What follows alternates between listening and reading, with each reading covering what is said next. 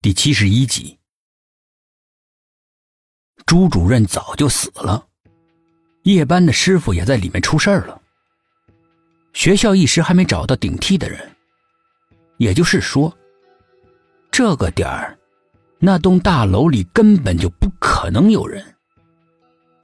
那么是谁暗亮了图书馆四楼的灯呢？探险的学生吗？几乎没有这种可能。这段日子里，学校频频的死人，谁会脑残到不顾死活的去那里探险呢？五个人交换了严肃又疑虑的眼神，在薛品涵的带领之下，大踏步的，又尽量放轻脚步的向那座图书馆走去。整个校园里面风声不息，呜咽着吹过。越靠近。越能够清晰的听到风把图书馆四周的树叶吹得哗哗的响，似乎有千百只幸灾乐祸的巴掌在不停的拍着。哗哗的声音里面，似乎隐藏着若有若无的笑声，又尖，又冷，像是恶魔发出的笑声，让人不寒而栗。所有的人禁不住倒吸了一口冷气，忍不住胡思乱想。每个人的心里面都涌上了一种不祥的感觉，往前走的脚步也在不知不觉中变得沉重、踌躇、不安起来。苏应真瞪大了眼睛。月光之下，那座图书馆躲在阴影里，散发着死亡的气息，黑漆漆的，有些狰狞，像个恶魔一样直视着他们，想要把他们吞噬掉。因为月光皎洁的缘故，即使是在深更半夜，那座大楼也看得一清二楚。图书馆一共有四层，一看就不是新建的。现在新建的楼房能建多高就建多高，生怕浪费了寸土寸金的土地。一般五层以下的建筑都属于古老的建筑。这个学校到处都是这种年代久远的建筑。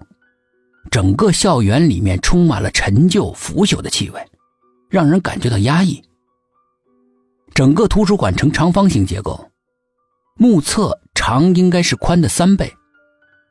这个比例，竟然是棺材的比例。苏应真心里惊疑，他更加仔细地打量眼前这栋妖气森森的大楼。大楼的顶层的长和宽都要略小于下面的尺寸。看上去就像个盖子，把整栋楼盖得严严实实。才翻新不久的图书馆外墙涂成了诡异的灰黑色。冷冷的月光之下，像个硕大的棺材停放在那儿，等着装尸体。苏应真不由得倒吸了口冷气。一阵风吹过来，更觉得寒冷非常。这栋楼也没有按照传统的风水布局，南北朝向来修建。而是取了个奇怪的倾斜的角度，把每天太阳照射进来的时间减到最低。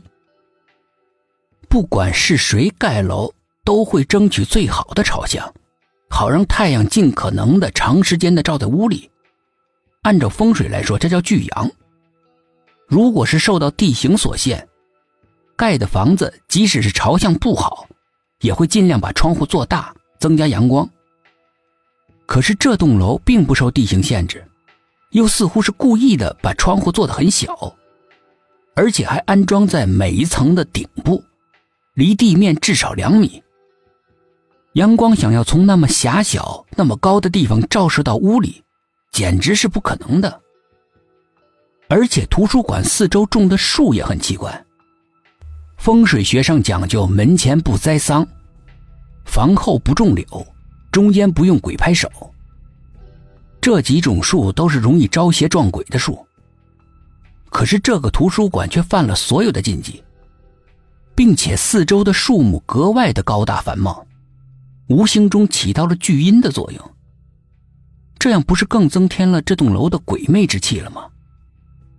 难道建这栋楼的人本身就想建一座凶楼？快看！沈志远的一声惊呼打断了苏应真的沉思。所有的人顺着他的手指方向看过去，不知道什么时候，图书馆的四楼的玻璃窗户上出现了一个黑黑的人影。